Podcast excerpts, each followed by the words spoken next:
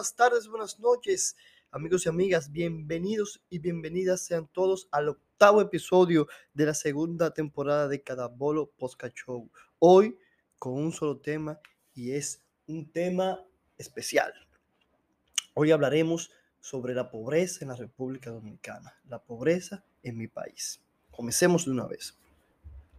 Pues bien, hablando de la pobreza, primero vamos hacer varias definiciones. Vamos a ir de lo general a lo particular. Vamos a desglosar algunas definiciones para luego ir a hablar en sí de la pobreza en la República Dominicana. Primero, ¿qué es la pobreza? Tal vez cada quien tiene su propia definición, pero según la definición del Banco Mundial, un pobre es una persona que vive con menos de un dólar con 90 centavos al día. No obstante, hay teorías que defienden que la pobreza trasciende la falta de ingresos, que no es solo no tener dinero, sino que incluye la salud, la educación, el saneamiento, la ropa, etc.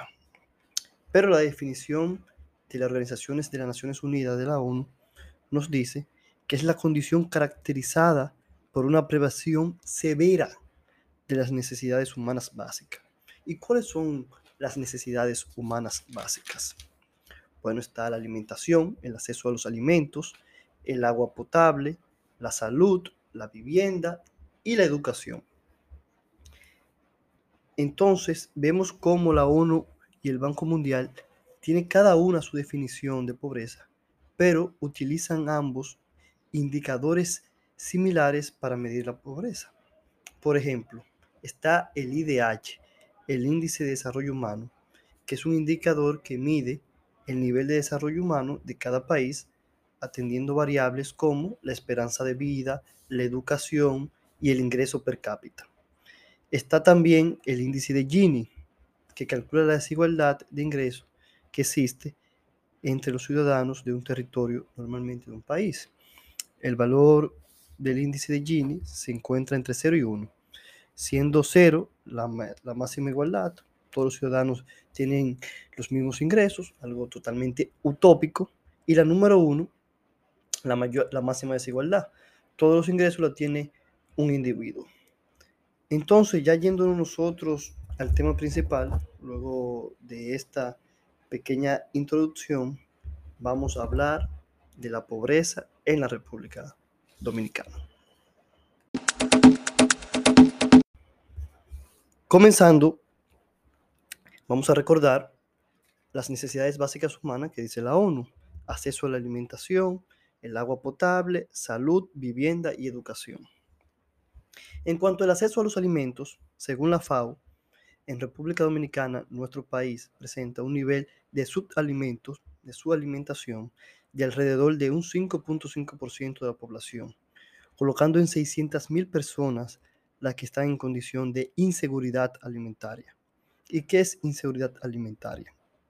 Es una persona que carece de acceso regular a suficientes alimentos y nutrientes para un crecimiento y desarrollo normalmente y para llevar una vida activa y saludable. Esto puede deberse a la falta de alimentos o a la falta de recursos para obtenerlo. Y en nuestro país hay 600 mil personas así, más de medio millón.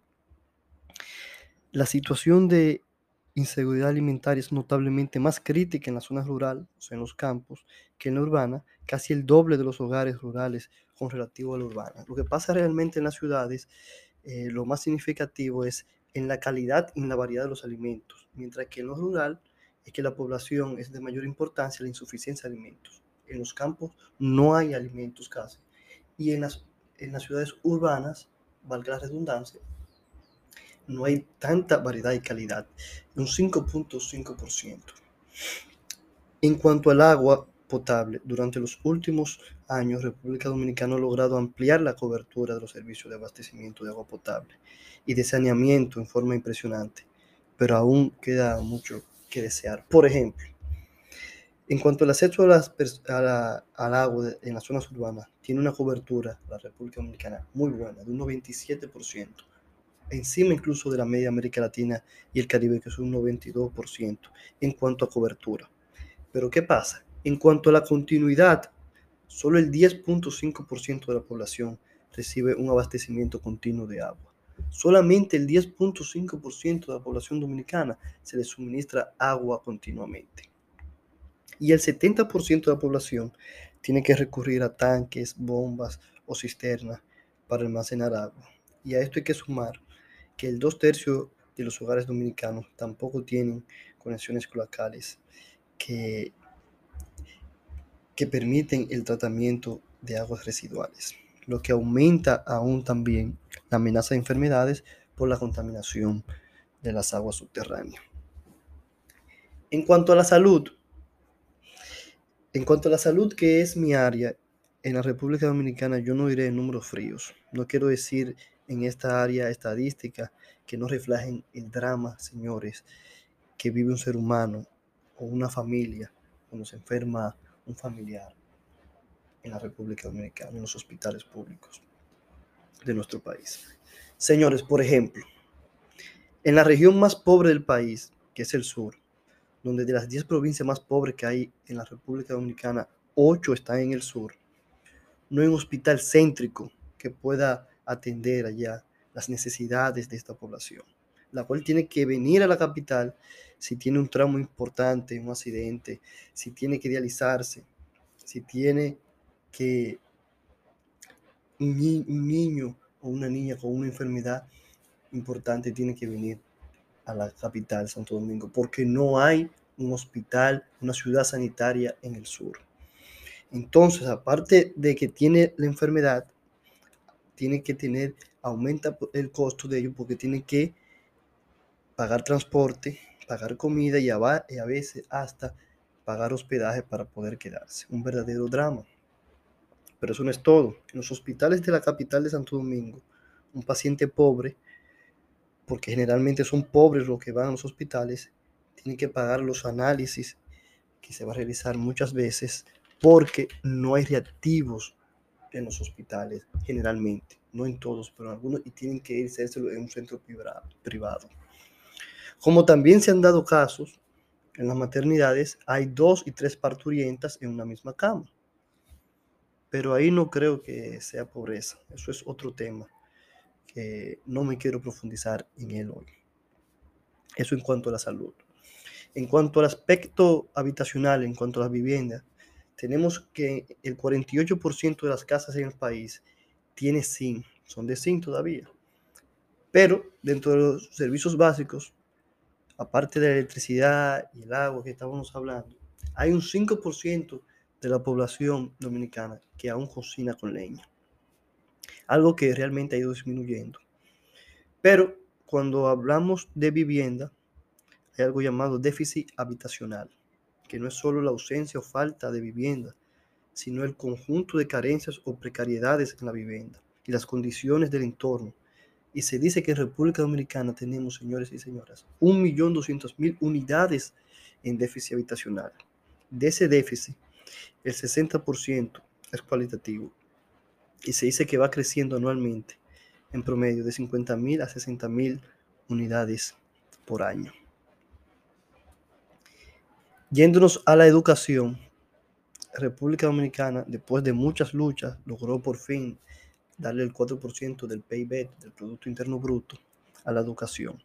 No obstante, República Dominicana fue el país que menos invirtió en educación pública entre 1990 y 2009. Y hay que decir que la educación en República Dominicana es gratuita y hay un aumento en la cobertura del servicio educativo. Pero hay dos grandes desafíos para el cumplimiento de la asequibilidad. Dos grandes retos que tiene el, sector educativo. El primero son las pruebas PISA y TERCER, donde la educación dominicana ocupa los últimos lugares en temas tan esenciales como son la lectoescritura y las matemáticas. El alumno dominicano lee el texto, pero no comprende lo que dice. Y el segundo es el nivel de la calidad de los profesores, de los docentes, donde, según estudiado por el ministerio, el propio Ministerio de Educación, hay un 38% de los maestros con deficiencias. Y República Dominicana ocupa el lugar 146 de 148 países con baja calidad de educación. Algo realmente lamentable. En la deuda externa e interna, yéndonos ya un poco de la de las necesidades básicas humanas de la ONU, República Dominicana debe un total de 50 de 50.384 millones de dólares, que representa el 47.1% del Producto Interno Bruto. Por último, quiero dar una reflexión final.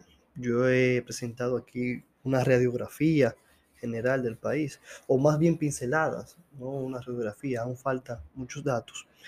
Pero a pesar de todo, el país sigue creciendo, sigue avanzando económicamente, principalmente en áreas como el turismo, la minería y otras áreas. Solo hay que replantar como nación e invertir realmente donde hay que invertir.